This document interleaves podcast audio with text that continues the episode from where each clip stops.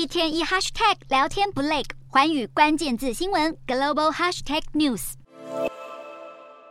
母女相拥而泣，经过千辛万苦，他们终于渡过了美墨边界的河流。想要来到这里，不但要涉水走过湍急河流，还有可能因为遇上暴风雨而受困在铁丝网的另一端。不过，数以千计的移民已经让德州边界的伊格帕斯镇不堪重负。亿万富翁马斯克听闻消息，也随即在二十八日亲自访问当地，表达关切。不过与此同时，马斯克旗下的特斯拉汽车正面临官司缠身的窘境，因为有关特斯拉自动驾驶仪驾驶人助理功能致死的审判，在二十八日开始开庭陈词。而这场官司对特斯拉一直在测试和推出的自动驾驶仪和更先进的全自动驾驶系统等技术至关重要。此外，特斯拉加州厂还被美国公平就业机会委员会控告涉嫌纵容非裔员工遭受欺凌。该委员会指出，特斯拉加州工厂的非裔员工从2015年至今就经常遭到带有种族歧视的辱骂，办公区域甚至还出现各种具歧视意味的涂鸦。而特斯拉不但冷处理这些事件，甚至直接解雇进行投诉的员工。对此，特斯拉否认一切指控，并强调公司绝不容许歧视问题。